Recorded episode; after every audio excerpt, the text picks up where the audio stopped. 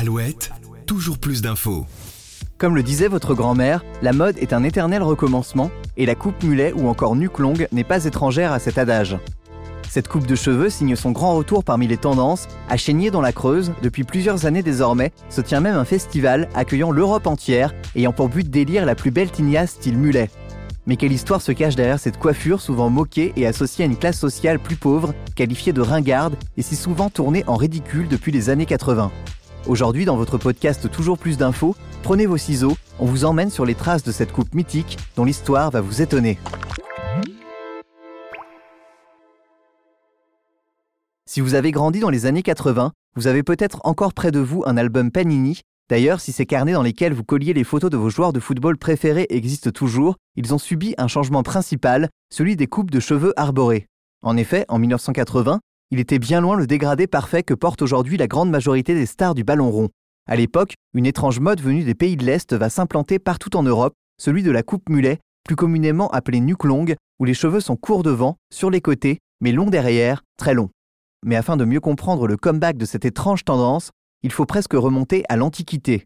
En effet, pour certains historiens, ce style vient de beaucoup plus loin que les années 80. La mode du mulet aurait été aperçue des Vikings jusqu'à l'époque romaine, et pour cause, les soldats préférant conserver leurs cheveux à l'arrière sans être gênés par trop d'épaisseur devant, avaient déjà eu recours à des coupes similaires à celles du mulet.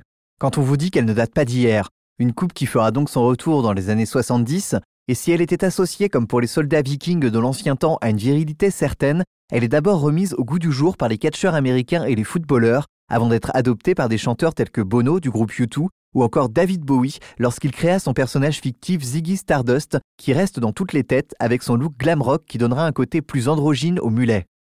Les années 70, période d'expérimentation en tout genre, n'échappent pas à ce laboratoire capillaire à ciel ouvert, et à l'approche des 80s, l'heure n'est plus à l'amusement, la coupe devient progressivement ringarde et un peu gênante pour être officiellement renvoyée aux oubliettes de la coiffure en 1990, Qualifiée de coupe de papa totalement passée d'âge, elle refait son apparition en 2020 dans la série Stranger Things ou encore cette année dans le film Sentinelle où l'on peut y voir un Jonathan Cohen ou look rétro, ambiance crooner des années 80, arborer un mulet soyeux.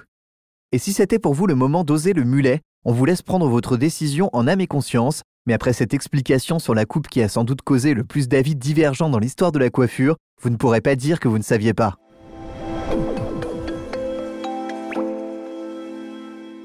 C'était la petite histoire de la coupe mulet, contée dans votre podcast Toujours plus d'infos. Quant à moi, je vous retrouve demain pour un nouvel épisode. À très vite. Toujours plus d'infos, le podcast de la rédaction d'Alouette qui va plus loin.